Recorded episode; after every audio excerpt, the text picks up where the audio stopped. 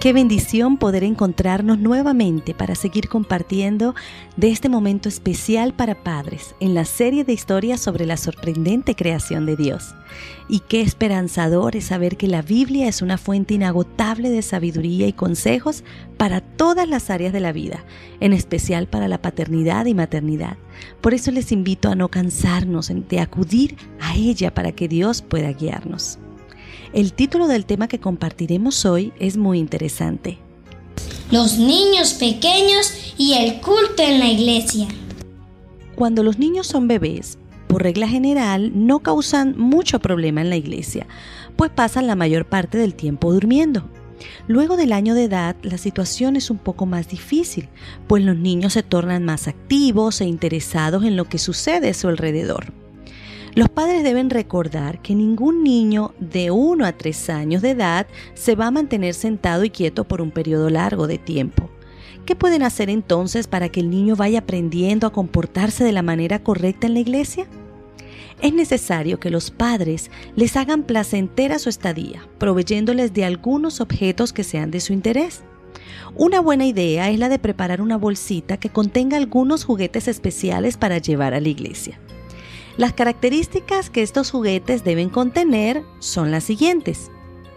Que no sean demasiados, que no hagan ruido al caerse, que no sean los mismos que los niños usan durante la semana, que su forma no promueva ningún mensaje equivocado como de violencia, al contrario, que, promuevan valores cristianos. Y por último, pueden ser de elaboración casera. En algunas oportunidades, los folletos de cuna e infantes de la iglesia adventista contienen ideas sencillas para elaborar algún juguete relacionado con la historia estudiada durante la semana o el mes. Algo muy importante es que los padres deben recordar que un niño al que se le enseña durante el culto familiar a obedecer y a respetar estos momentos sagrados es casi seguro que no causará muchos problemas en la iglesia. En el libro Consejo para Maestro, en la página 85, Elena de White nos señala, Dios debe ser honrado en todo hogar cristiano, con los sacrificios matutinos y vespertinos de oración y alabanza. Debe enseñarse a los niños en el hogar a respetar y a reverenciar la hora de la oración.